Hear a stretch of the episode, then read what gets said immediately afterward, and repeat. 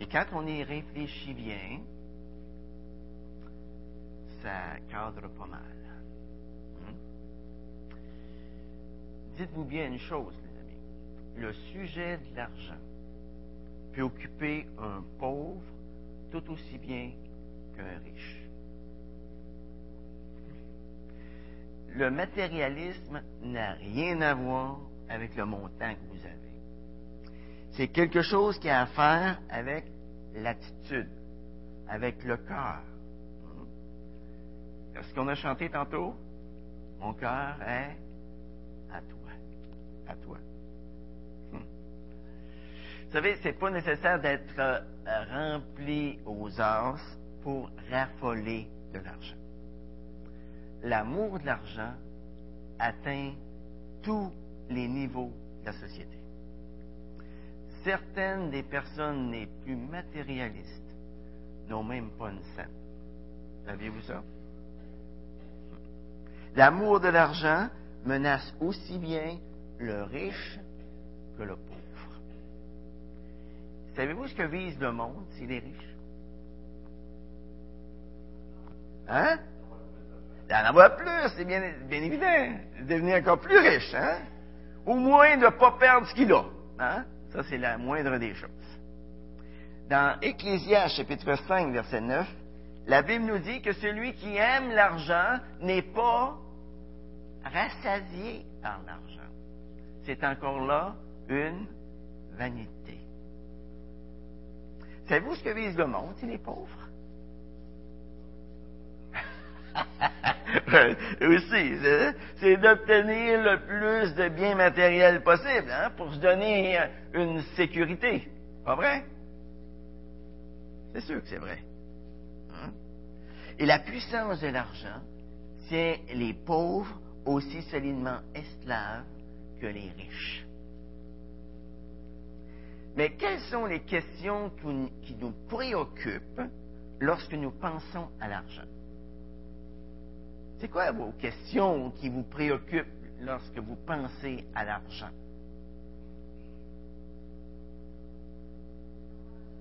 D'en avoir assez. Est-ce que je vais en avoir assez pour passer le mois? Hein? Questions?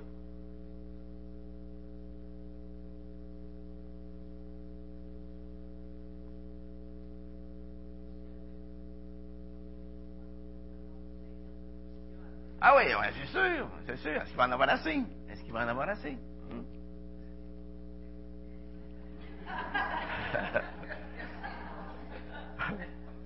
comment comment l'obtenir? Hein? Comment l'obtenir, cet argent-là, si j'en ai pas assez? Hein? Ou le trouver, si j'en ai pas assez? Comment le conserver, si j'en ai assez? Hein? Puis comment le dépenser, si j'en ai assez? Voyez-vous, toutes sortes de questions qui nous viennent à l'esprit au sujet de l'argent. Intéressant. Mais quelle que soit la question que nous nous posons face à l'argent, nous sommes extrêmement occupés avec cette question-là. Pas vrai? On est occupés. Et c'est bizarre, mais parler d'argent dans l'Église, ça semble pas très spirituel, ça après ma abord. Hein? Vous trouvez pas? Pas spirituel, pas en tout. Ça, c'est ce que beaucoup de gens pensent, les amis. Mais saviez-vous que Jésus a parlé plus des richesses que du ciel et de l'enfer réunis? Saviez-vous ça? Dans les évangiles, Jésus, il va consacrer un verset sur dix pour parler de la question de l'argent, des possessions. Il y a 16 paraboles sur 38 dont Jésus nous parle en ce qui concerne les richesses et les possessions. C'est beaucoup. Jésus appuie là-dessus parce qu'il savait très bien que c'était l'une des préoccupations principales de l'être humain. L'argent, eh bien, c'est un sujet majeur à travers toute la Bible la Bible y fait référence plus de 2000 fois à l'argent. Et dans quelques 700 passages, on nous parle sur comment s'occuper des biens que Dieu nous confie. Vous savez, aujourd'hui, on est dans une société où on empile tout ce que l'argent peut acheter. Il n'y a jamais eu une société dans toute l'histoire de l'humanité qui a eu autant de choses que nous en avons, autant de gadgets et de produits.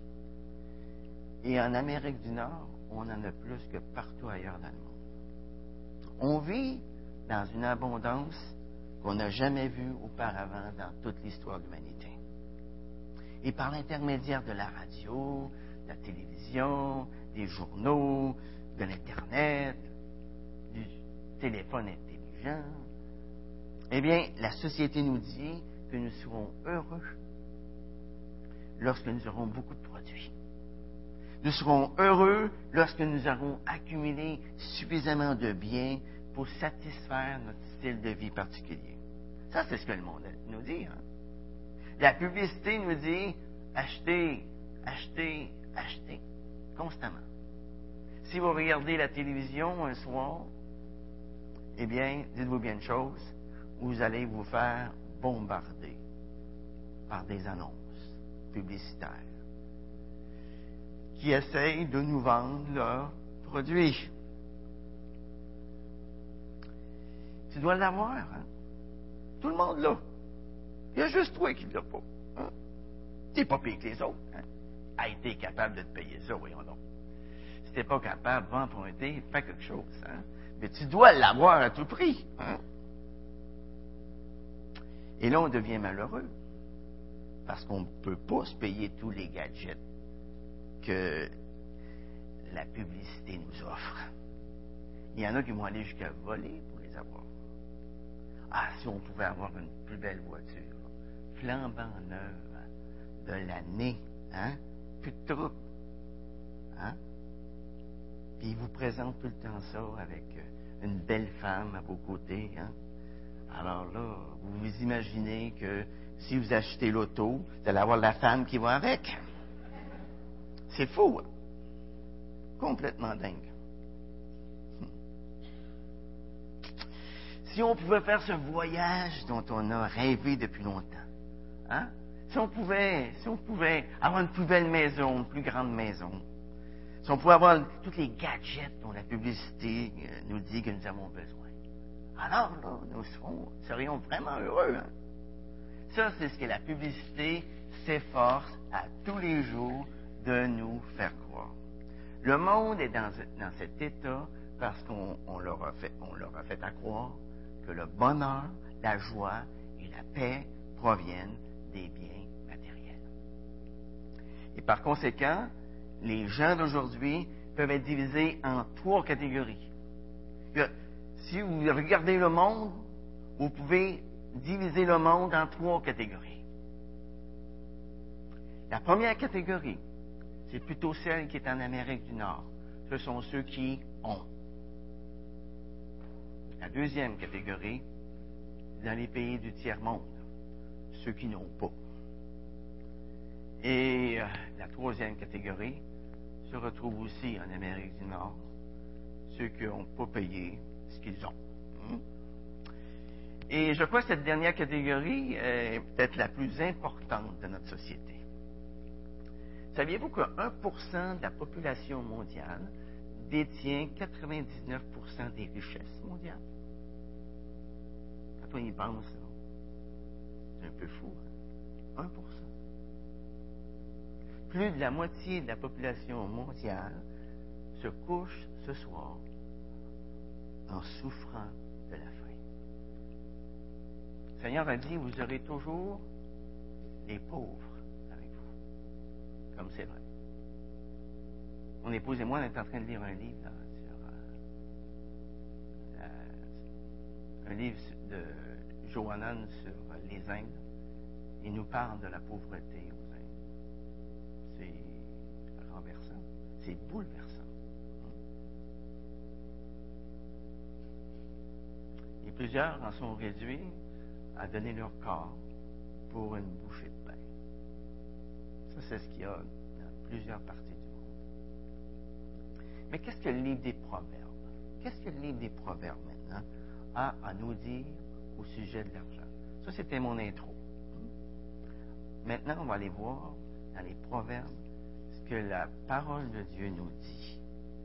Dans le livre des Proverbes, à six reprises, on nous parle de s'enrichir. Le mot riche revient à onze reprises et le mot richesse revient à seize reprises. Vous voyez, le sujet de l'argent, c'est un sujet qui est majeur dans le livre des Proverbes. Mais comment aborder ce sujet-là? Eh bien, j'ai choisi de l'aborder sous trois angles différents en me posant trois questions différentes.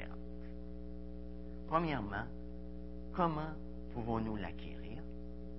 Deuxièmement, à quoi pouvons-nous comparer sa valeur? Et troisièmement, quoi faire avec l'argent que nous avons? Regardons comment le livre des Proverbes répond à la première question. Comment pouvons-nous acquérir l'argent? Est-ce qu'il y a quelqu'un une petite idée, d'après le livre des Proverbes, sur la façon d'acquérir l'argent? En travaillant, bien sûr, en faisant un travail honnête, un travail consciencieux. Hein? Proverbe 12, verset 11, nous dit quoi? Proverbe 12, verset 11.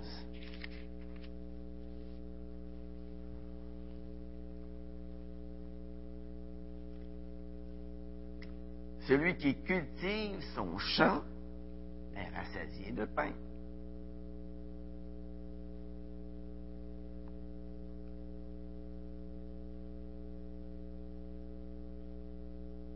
Et qu'est-ce qui arrive à celui qui poursuit des futilités? Il est dépourvu de sens. N'est pas rassasié de pain.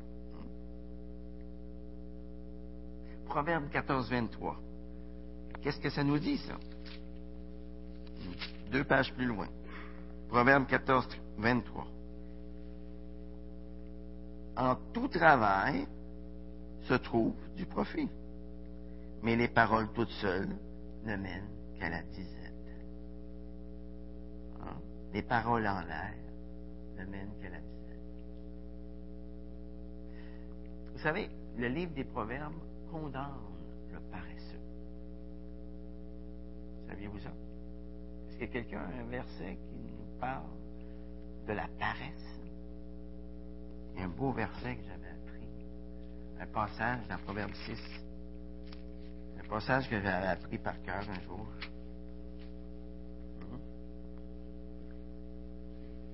Un passage qui disait Va vers la fourmi. Va vers la fourmi, paresseux. Considère ses voies et deviens sage. Elle n'a ni capitaine, ni officier, ni maître. Elle prépare en été sa nourriture. Elle amasse pendant la moisson de quoi manger. Et là, il s'adresse directement au paresseux. Il lui dit Jusqu'à quand seras-tu couché? Quand te lèveras-tu de ton sommeil? Un peu de sommeil, un peu d'assoupissement, un peu croiser les mains en te couchant. Et la pauvreté te surprendra comme un rôdeur, et la disette comme un homme en Vous savez, Dieu a promis de venir en aide à notre faiblesse, mais jamais à notre paresse. Dieu vient toujours en aide à notre faiblesse, mais pas à notre paresse. Alors, premièrement, comment acquérir l'argent? Par un travail honnête, consciencieux. Deuxièmement, comment est-ce qu'on peut acquérir l'argent?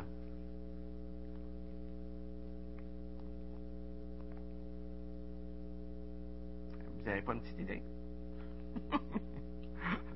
On peut acquérir l'argent de bien des façons aujourd'hui. On peut la voler, bien sûr. Hein? On peut la voler. Hein? Alors, ça, c'est bien évident. On peut la prendre de bien, bien des façons, l'argent. On peut l'extorquer. Hein? Euh, pratiquement chaque semaine, on a des, aux nouvelles des extorqueurs qui sont dévoilés. Ils ont extorqué de l'argent de pauvres personnes hein, qui avaient fait confiance à cette personne-là. Alors, Une autre façon que le livre des Proverbes nous dit, c'est d'agir avec vigilance. Proverbe 21.5 nous dit, les projets de l'homme diligent ne mènent qu'à l'abondance, mais celui qui agit avec précipitation n'arrive qu'à la disette. Ça veut dire quoi ça, agir avec précipitation? Uh S'embarquer dans toutes sortes de gamiques, hein? sans avoir trop réfléchi avant. Parce que bon, il y avait comme quelqu'un qui nous faisait miroiter euh, l'Eldorado. On a marqué là-dedans. Une autre façon d'acquérir l'argent, c'est en ajustant avec justice et humilité. Proverbe 22, 4 nous dit, le fruit d'humilité, le fruit de la crainte de l'Éternel, c'est la richesse, la gloire et la vie. Et Proverbe 13, 21 nous dit que le malheur poursuit ceux qui pêchent, mais le bonheur récompense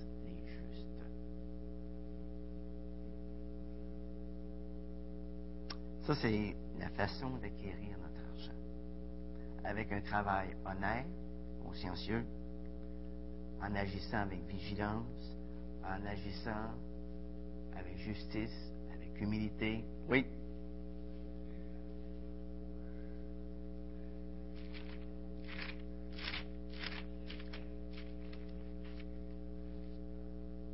Oui, la conséquence d'humilité, de la crainte, c'est la richesse, la gloire et la vie.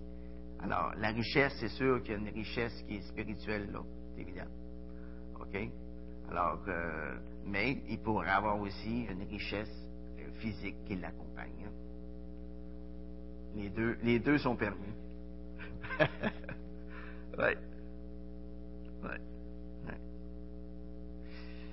Regardons maintenant comment est-ce que le livre des Proverbes répond à la deuxième question.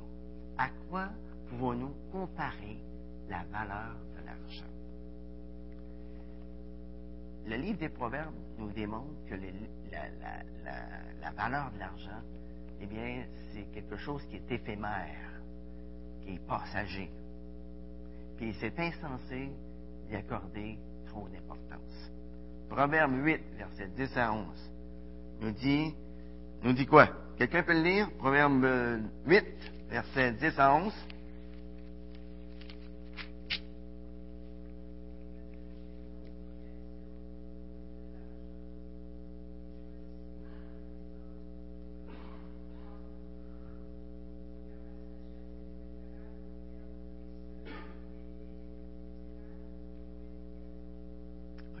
quoi on compare l'argent ici? À la sagesse. Alors, mais est-ce que l'argent est plus important que l'or? Ah, est-ce que la sagesse est plus importante que les perles? Est-ce que la connaissance est, plus importante que l'or? Non. Non. La connaissance, oui, La réponse est oui, c'est bien. Alors, la connaissance est beaucoup plus importante que l'argent. Et la sagesse est beaucoup mieux les perles. C'est évident. Quelqu'un qui est sage, quelqu'un qui connaît l'Éternel, eh bien, vous pourriez mettre ici euh, toute la maison pleine d'argent. Il n'y aurait pas de comparaison. Peut-être pas aux yeux du monde, mais à nos propres yeux, De quoi? Tout à fait, tout à fait, tout à fait. Ouais. Et euh, devant la mort, ça donne pas grand-chose d'être millionnaire non plus. Hein? Ça donne rien, en fait. Que tu sois riche ou que tu sois pauvre, au bout de la ligne, tout ça va nous couler entre les doigts. Finalement, on est comme des joueurs de Monopoly. Vous avez déjà fait du Monopoly, vous avez déjà joué au Monopoly. Qu'est-ce qu'on fait? Hein? On distribue de l'argent à tout le monde, et là, on joue avec le jeu de Monopoly. Et à la fin, qu'est-ce qu'on fait avec? On le remet dans la boîte. Pour qu'un autre joue avec. Et c'est exactement la même chose avec votre argent, avec mon argent. À la fin de ma vie, on va tout mettre ça dans la boîte. Puis quelqu'un d'autre va jouer avec ce que j'ai. C'est comme ça. C'est simple, hein? mais c'est ça. Proverbe 15, versets 5 à 17. Qu'est-ce que ça dit, ça?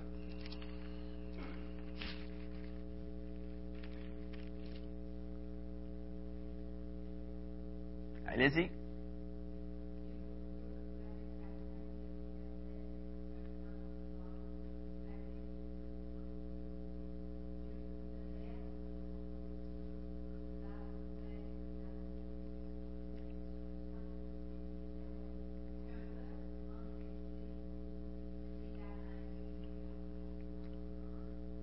Dit tout, hein?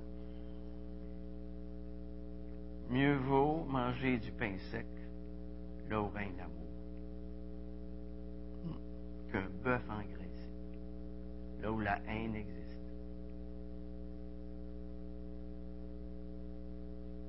Être heureux, ça veut dire avoir de l'argent? Il y a des gens qui sont pauvres qui sont très heureux. Il y a des gens qui sont riches qui sont très heureux aussi. Avez-vous ça? Pas parce que tu es riche que tu es malheureux. C'est pas parce que tu es pauvre que tu es heureux. Tout est une question d'attitude face à l'argent. Proverbe 16.8 nous dit quoi? Mieux vaut peu avec justice que d'abondants revenus sans droiture. Proverbe 17.1. Quelqu'un peut le lire encore?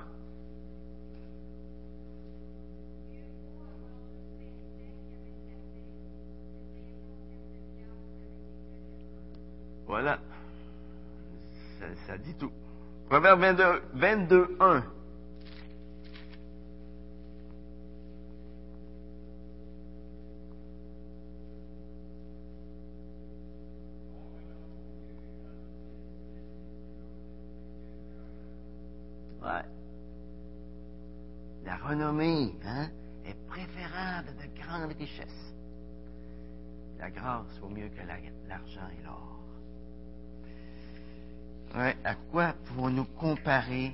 Valeur de l'argent? Proverbe 23, versets 4 à 5, nous dit quelque chose d'intéressant. Proverbe 23, verset 4 nous dit, ne te fatigue pas pour t'enrichir. Cesse d'y appliquer ton intelligence. Tes yeux volent-ils vers la richesse? Il n'y a plus rien car elle se fait des ailes et comme l'aigle, elle s'envole vers le ciel.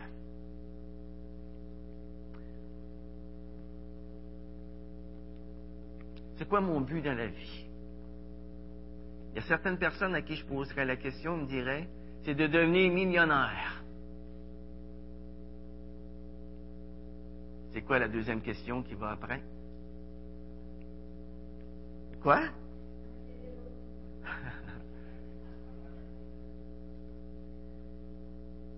La question, ce serait, qu'est-ce que ça te donnerait? Qu'est-ce que ça te donnerait? Qu'est-ce que tu en ferais de tous tes millions? Hein? C'est ça la question. Le problème, c'est pas d'être millionnaire. On peut être millionnaire, puis bien gérer l'argent que tu nous donnes. Il faut faire attention de ne pas juger le millionnaire. Oui. Vas-y.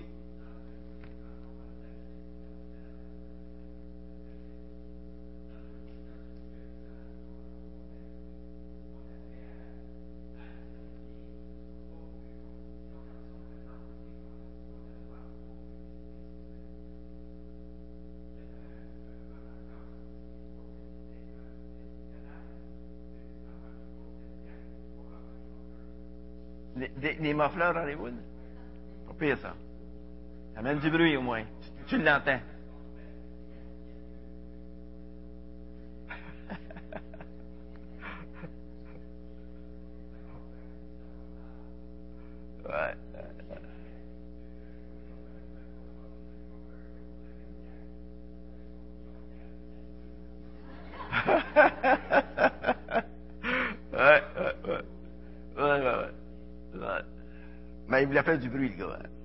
Voulait flasher avec son million. Alors, c'est ça le point. Hein?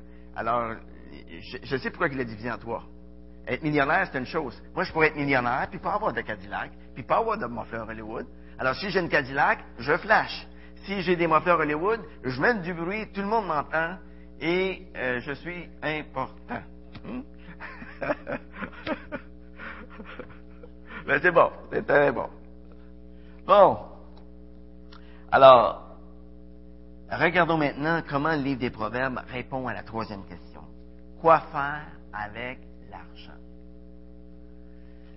Proverbe chapitre 3, versets 9 à 10, nous dit quelque chose d'important ici sur quoi faire avec l'argent. Proverbe 3, verset 9. Qu'est-ce que ça nous dit?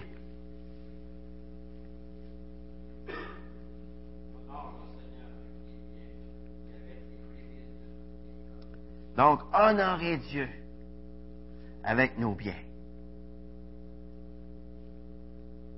Et là, il y a une petite promesse qui va avec.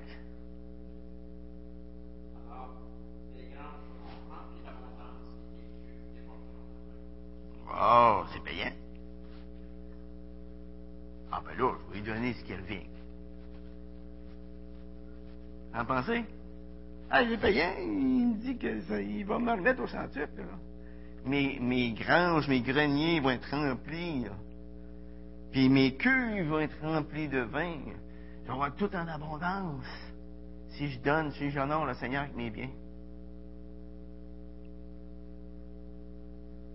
C'est-tu la raison principale pour laquelle je devrais donner? pour recevoir un retour, on appelle ça des retours d'ascenseur. hein.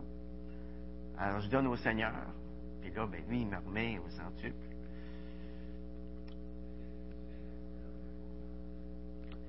Le problème, le problème, c'est qu'il nous le remet toujours au centuple. Mais c'est dans la façon, c'est dans la façon dont je vais le voir.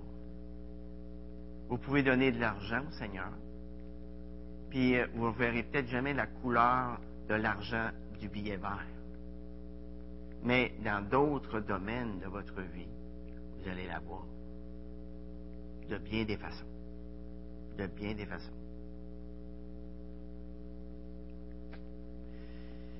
Vous savez, il y a des gens qui se demandent quel est le plus petit montant qu'ils pourraient donner à Dieu sans le fâcher. Qu'est-ce que je dois lui donner? Ben, la question que je dois me poser, c'est qu'est-ce qu'il mérite?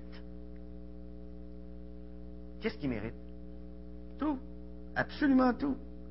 Et qu'est-ce qu'il me demande? Ouais. Mais, d'après l'Ancien Testament, il me demande les prémices de mes revenus. Hein? Le nous demande de donner de quelle façon? Sans tristesse, ni contrainte, car Dieu aime celui qui donne avec joie.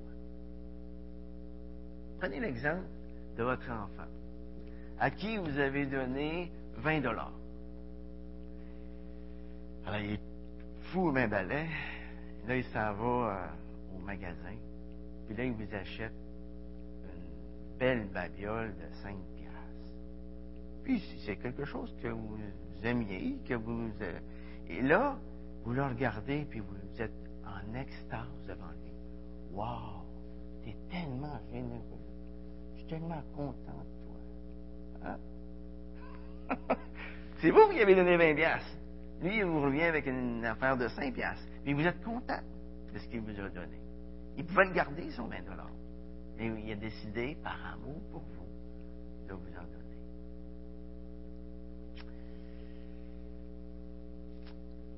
Quoi faire avec l'argent? Premièrement, honorer Dieu avec nos biens. Deuxièmement, l'utiliser pour rencontrer les besoins réels des gens. Proverbe 3, verset 27-28 nous dit Ne refuse pas un bien à ceux qui y ont droit quand tu as le pouvoir de l'accorder. Proverbe 11, 25 nous dit Celui qui épargne à l'excès ne fait que s'appauvrir, mais celui qui répand la bénédiction sera dans l'abondance, et celui qui arrose sera lui-même Alors, premièrement, honorer Dieu avec nos biens. Deuxièmement, l'utiliser pour rencontrer les besoins réels des gens. Et troisièmement, l'utiliser pour défendre les défavorisés. Proverbe 29, 27 nous dit quoi?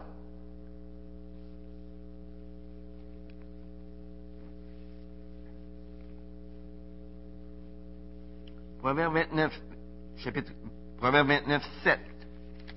Proverbe 29, 7. Qu'est-ce que ça dit?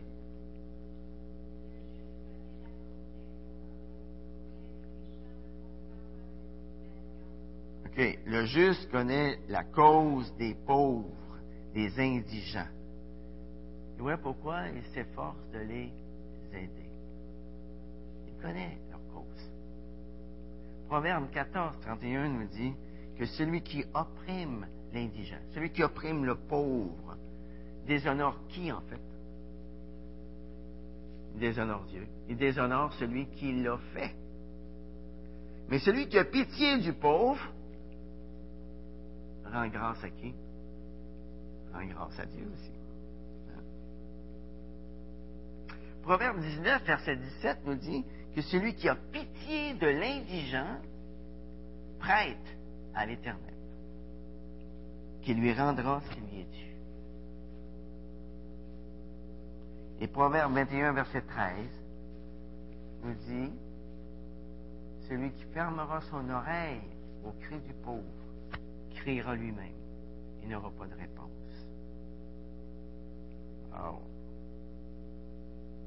Alors quoi faire avec l'argent? Honorer Dieu. L'utiliser pour rencontrer les besoins réels des gens et l'utiliser pour défendre les droits des défavorisés, des pauvres.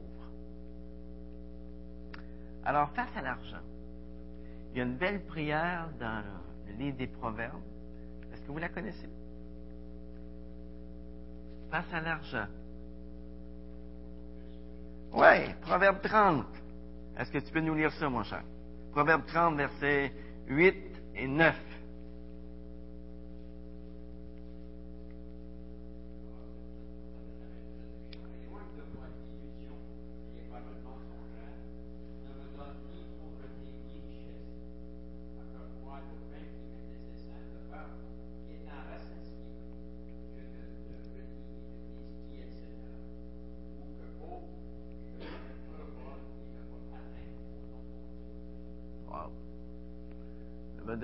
Pauvreté ni richesse. Donne-moi juste ce dont j'ai besoin. Ça va être amplement suffisant. Mais si vous êtes riche, si par mégarde vous êtes riche, ça peut arriver. Qu'est-ce que vous devez faire avec? Honorer Dieu avec. Hein? C'est ça. Honorer Dieu avec.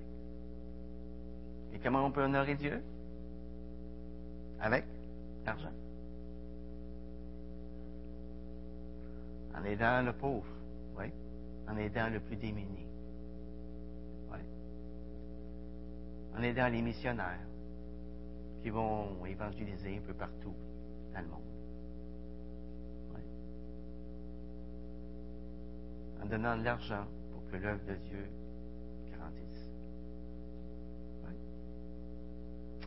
Souvenons-nous que le plus noble moyen de jouir des faveurs que Dieu nous accorde, c'est de les répandre autour de soi pendant notre vie. C'est le seul moyen aussi de les conserver. Jésus a dit, là où est ton trésor, là aussi sera ton cœur.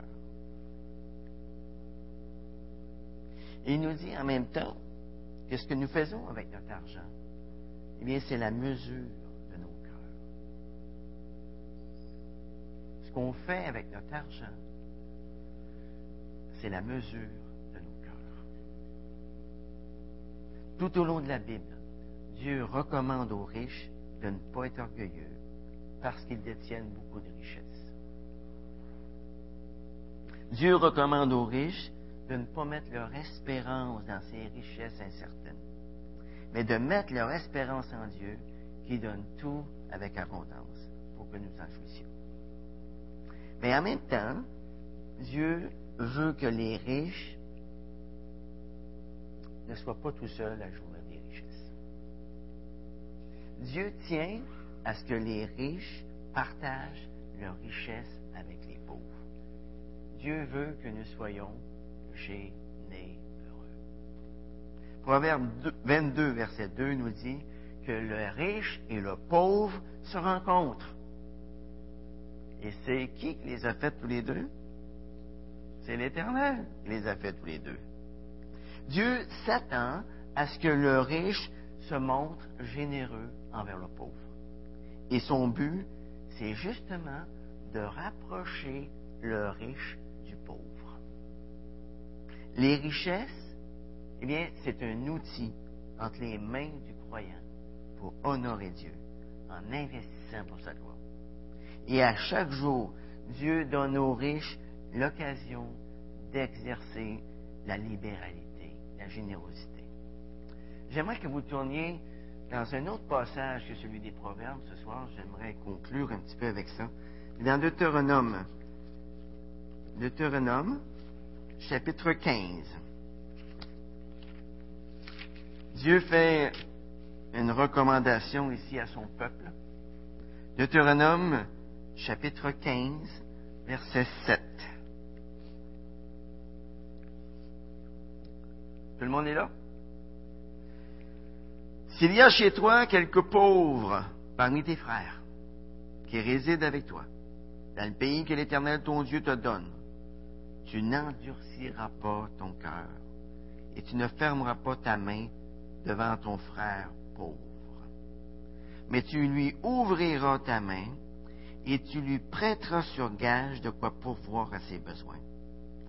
Garde-toi d'avoir dans ton cœur des pensées détestables et de dire, la septième année, l'année de la remise approche. Garde-toi d'avoir un œil sans pitié pour ton frère pauvre de ne rien lui donner. Il crierait à l'Éternel contre toi et tu te chargerais d'un péché. Fais-lui un don et que ton cœur ne lui donne pas regret. Car à cause de cela, l'Éternel ton Dieu te bénira dans tous tes travaux et dans toutes tes entreprises. Il ne manquera pas de pauvres au milieu du pays. C'est pourquoi je te donne ce commandement. Tu devras ouvrir ta main à ton frère, aux malheureux et aux pauvres dans ton pays. Et aujourd'hui, notre pays, avec l'Internet, avec les masses médias, avec la télévision, c'est devenu grand. Hein? On connaît les besoins d'à peu près tout le monde sur cette planète. On a juste à se renseigner un petit peu, puis ça nous donne pas mal d'informations. Hein? Dieu veut que nous soyons avant tout riches en œuvres bonnes et que nous recherchions, quoi, d'après Matthieu 6, 33, son royaume et sa justice. Maintenant, question existentielle et question terminale, finale. Comment savez-vous si vous aimez l'argent? Fatigué, cette question-là. Comment savoir si nous aimons l'argent? Comment? Oui, c'est intéressant. et, et, pour ça, c'est important de se poser des questions. Hein? Est-ce que, première question, est-ce que je passe plus de temps à réfléchir sur la façon de gagner de l'argent que sur la façon de faire un bon travail? Si vous passez plus de temps à réfléchir sur la façon de gagner de l'argent, vous aimez l'argent. Deuxième question. Nous savons que nous aimons l'argent si nous estimons, terminez la phrase, nous savons que nous aimons l'argent si nous estimons que nous, et voilà, que nous n'en avons pas assez.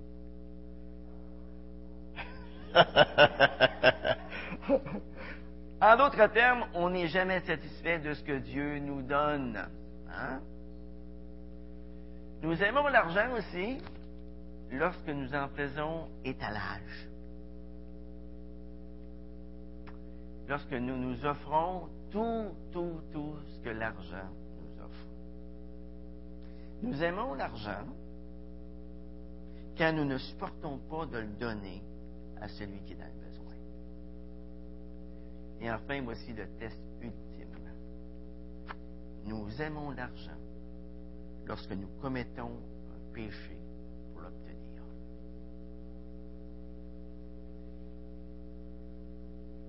Comment est-ce qu'on pourrait obtenir de l'argent de façon frauduleuse sans aller faire un hold-up à la banque? De quoi? Voilà, en préparant, lorsqu'on prépare notre rapport d'impôt sur le revenu, c'est toujours, toujours tentant d'oublier certaines choses que le gouvernement n'a pas besoin de savoir. Hein? Une autre façon? Ah, ben oui, parce que moi, voyez-vous, il y avait une personne à qui j'ai pu témoigner aujourd'hui. J'ai passé quatre heures sur huit à lui témoigner. Mon patron devrait être content de moi? Pas sûr. Hmm? Est-ce que Dieu est content de moi? Pas sûr non plus. Alors, si je veux témoigner sur mon milieu de travail, ben, il y a des breaks pour ça. Il y a l'heure, euh, du, dîner euh, qu'on peut utiliser pour témoigner à la personne. Mais certainement pas sur le dos du patron. OK? Il y a un proverbe qui dit que piquer, c'est voler. Puis ça, c'est ce qu'on fait. On pique du temps. On pique du temps. Une autre façon de voler. En payant au noir. Au noir. Et oui, j'avais une réparation à faire euh, juste avant de partir en vacances. Et j'ai été voir un soudeur pour qu'il me fasse une job. Alors, euh, la, fin de l'après-midi, il m'appelle. Il me dit, euh, dit, la job est terminée. Il dit, est-ce que tu me payes cash? J'ai dit, je paye toujours cash. J'ai dit, ça va être combien? Alors, il dit, ça va être 160 dollars. Alors, j'avais mon idée dans la tête. Hein. Alors, j'arrive là-bas. Alors, je lui ai dit, 160 euh, dollars cash. Alors j'ai dit, euh, je pense que vous êtes mépris sur euh, ce que je vous ai dit tantôt. Quand je paye cash, je paye toujours avec un chèque. Ah, il dit là, ça va vous prendre un, reçu, monsieur. J'ai dit, c'est exactement ce à quoi je m'attendais. Mais là, vous allez devoir payer les taxes. C'est ce à quoi je m'attendais aussi. Payer à César ce qui est à César. Hein? Alors voilà. Mais on est toujours, toujours sollicité à payer en dessous de Vous n'avez même pas besoin de le demander. À maintes reprises, on me tend ce piège. C'est tentant. Allez, le fou d'une poche. Hein? Pourquoi je paierais? Hein? Très tentant. Ensuite, d'autre façon de frauder.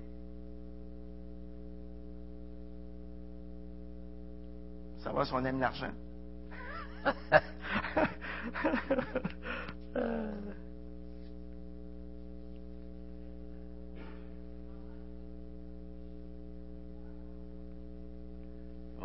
oui, oui, oui. On veut s'enrichir rapidement.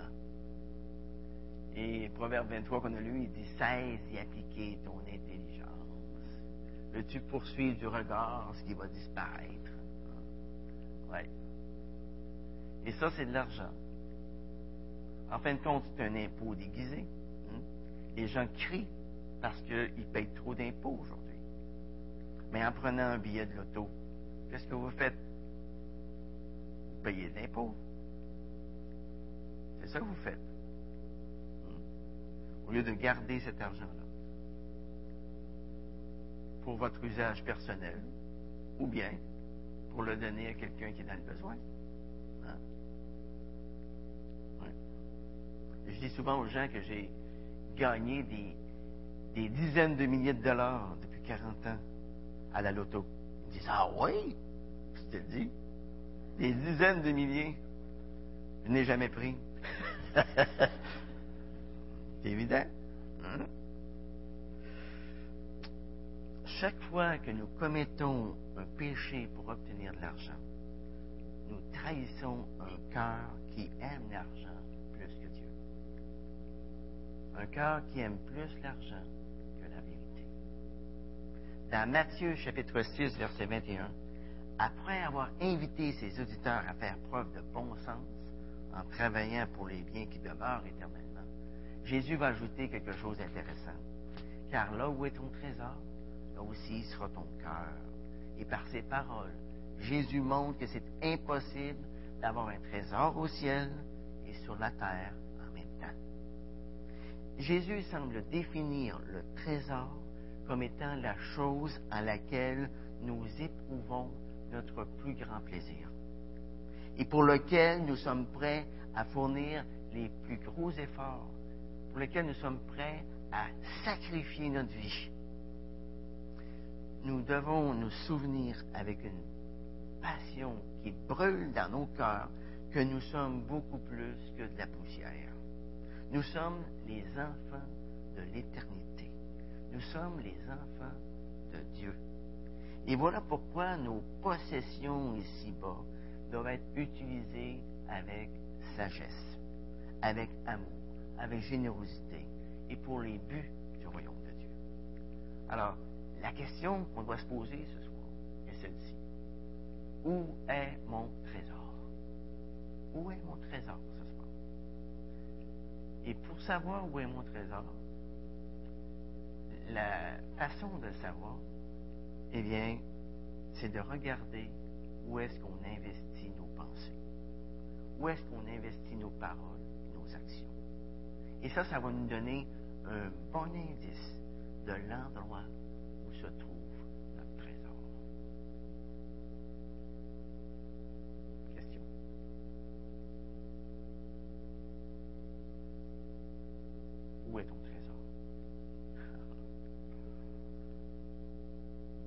A chanté un chant tantôt magnifique. Peux-tu me le remettre? Le dernier qu'on a chanté. Remets-moi ça. Je te donne mon cœur. Il ne m'appartient plus. Ce que j'ai de meilleur, tout est pour toi, Jésus. Continue. Un parfum de valeur sur toi répandu. C'est l'offrande de mon cœur. Je suis à toi, Jésus. Prends mon âme, prends mon cœur. Je te donne tout. Prends ma vie, me voici. Je te donne tout. Mon cœur est à toi, tout à toi tout à toi. Hmm.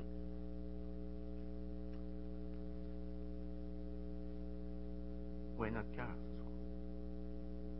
Comme je vous ai dit tantôt, j'ai parlé aux oreilles. L'esprit qui parle à nos cœurs. Hmm? Alors, c'est quelque chose avec lequel j'aimerais vous laisser ce soir. Où est notre cœur? Il nous reste une vingtaine de minutes.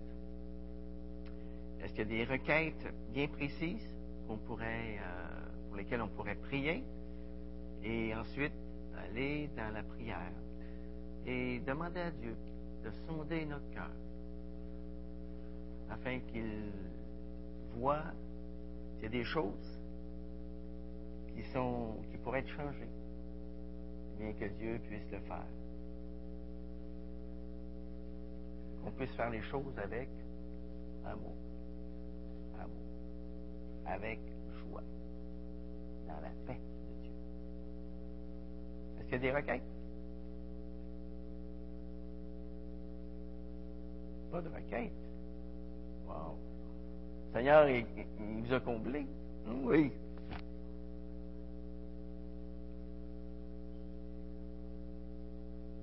OK. OK.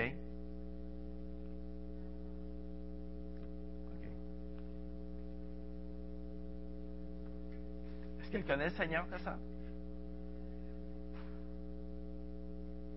OK. Est-ce qu'elle connaît Seigneur? OK. On peut prier pour ta sœur qui est angoissée. Vois-tu? L'angoisse vient souvent de notre peur. Peur face à la mort. Alors, euh, moi, j'aimerais ça qu'on puisse prier pour ta. Elle s'appelle comment? Claudette. Quelqu'un aimerait prier pour Claudette. Alors, premièrement, que Dieu lui donne sa paix. Hmm? Quelqu'un aimerait prier pour elle? Oui, c'est beau. Alors, quelqu'un va prier pour Claudette. Une autre personne?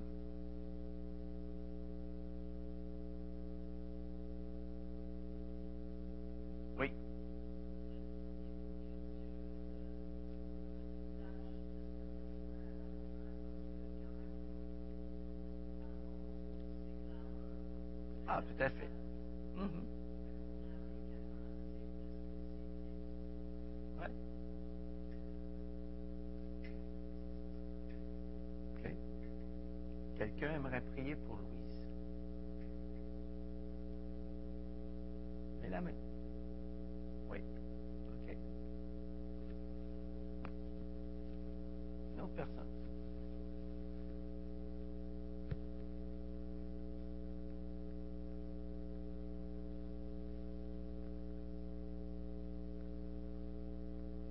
Tout ensemble. Oui. Oui. On va prier tout ensemble après. Oui.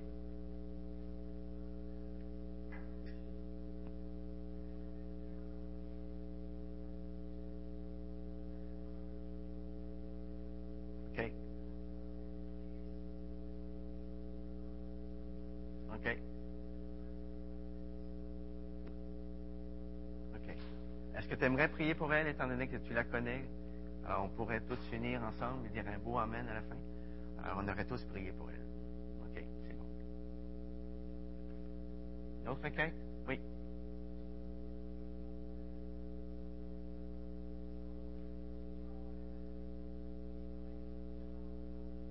Oui. Comment l'obtenir?